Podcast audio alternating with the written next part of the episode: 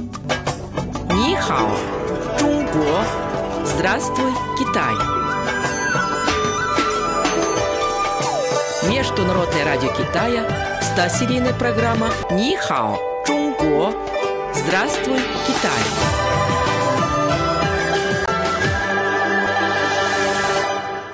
Слово на сегодня – Пиин, театр теней. Слава, ты бывал когда-нибудь в театре теней, Пиин? Да, очень давно. Я тогда был еще совсем маленький. Кстати, почти до сих пор ничего не знаю про этот вид искусства. Тогда я могу тебе кое-что рассказать. Что ж, расскажи. Пиин – это оригинальная форма театрального искусства, которая зародилась в Китае. Куклы для пиин похожи на те, что используются в современных мультфильмах. Они освещаются специальными лампами, их тени отображаются на белом экране. Куклами управляют актеры. Ну, я думаю, они должны еще и говорить, и музыкальное сопровождение необходимо. Конечно, не случайно китайский театр теней Пиин с его продолжительной историей считается самым древним в мире искусством, в котором человек озвучивает подвижное изображение. Малин, скажи, пожалуйста, когда и как в Китае появился пиин? О его происхождении повествует одна красивая легенда. Рассказывают, что более двух тысяч лет назад, во времена династии Хан, у императора Уди внезапно умерла любимая наложница. Император сильно опечалился и запросил все государственные дела. И что же было потом?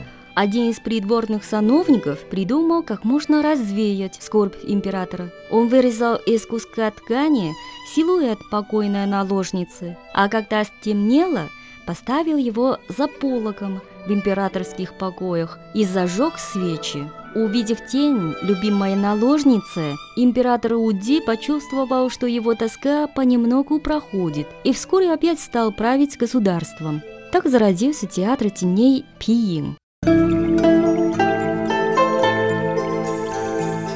Цикл программ о китайском языке и китайской культуре «Здравствуй, Китай!»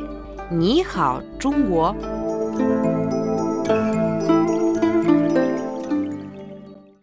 Малин, скажи, пожалуйста, а из чего обычно делают марионеток для китайского пиин? Слово «пиин» буквально означает «кожаная тень», так что кукол для пиин обычно изготавливают из разных видов кожи. Это очень сложный процесс, который требует большого искусства. Между прочим, и в прошлом, и сейчас в Китае и за рубежом было и остается очень много любителей театра теней. Уже начиная с 13 века пиин начал распространяться в других странах. Например, известно, что великий немецкий поэт Гёте тоже был любителем этого театра. А в России есть театр теней?